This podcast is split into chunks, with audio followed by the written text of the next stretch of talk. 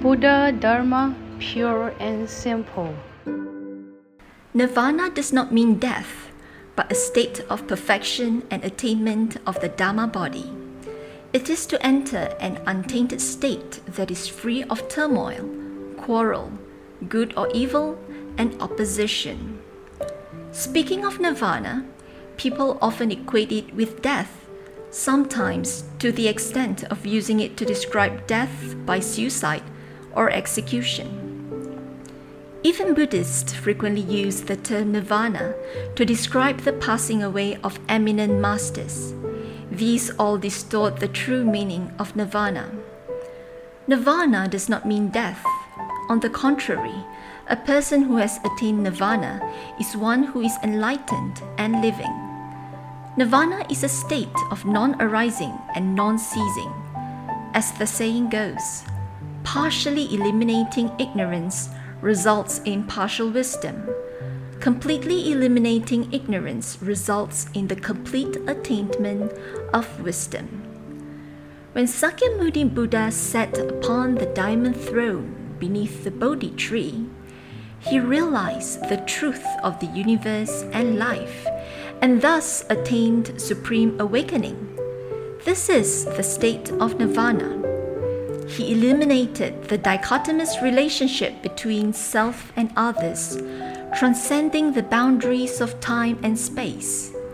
Thus, he attained a state of infinite life.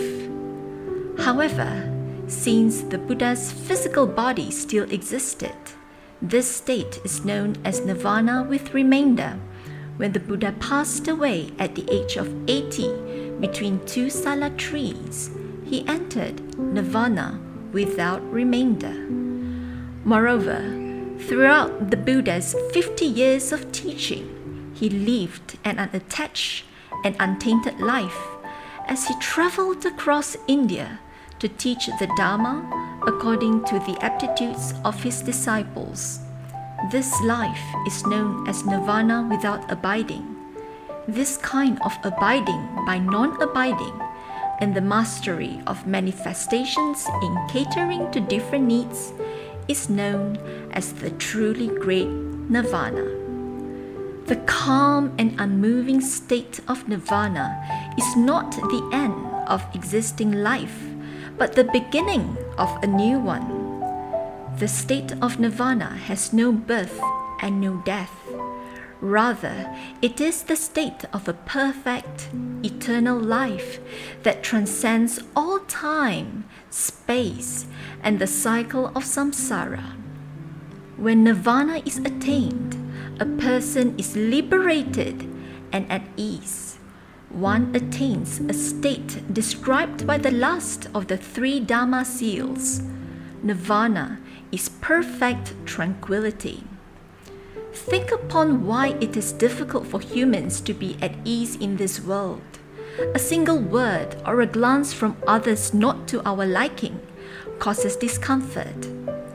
This inability to be at ease is caused by the afflictions and delusions that arise from greed, hatred, and ignorance. It is also the reason why we are picky with our food when eating and toss and turn when sleeping at night. By being able to experience the truth of the world and being our own masters, we can be at ease and unobstructed everywhere we go. The state of nirvana has different levels. In Buddhism, arhats of the two vehicles Sravaka and Pratyeka Buddha have only reached nirvana with remainder upon awakening. Nirvana without remainder can only be attained by bodhisattvas of the Mahayana vehicle after innumerable kalpas of cultivation. Nirvana with remainder means that there is still a dependence on worldly phenomena such as mental or psychological activities to attain enlightenment or wisdom. Nirvana without remainder, on the other hand, is a world of equality. It is where wisdom shines brightly throughout the universe without relying on anything. It is a world of true permanence and true bliss, of the true self and true purity. It is the true Dharma body that is without birth or death, the ultimate and perfect state of being. In Buddhism, many terminologies share similar meanings.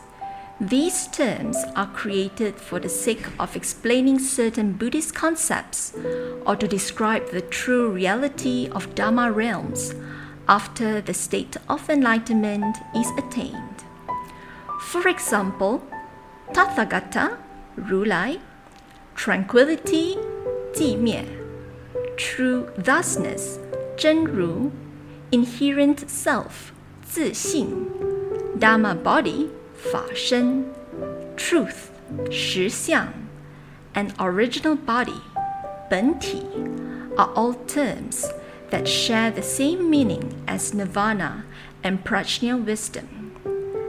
Eminent Buddhist masters use these terms to explain a perfect state of life.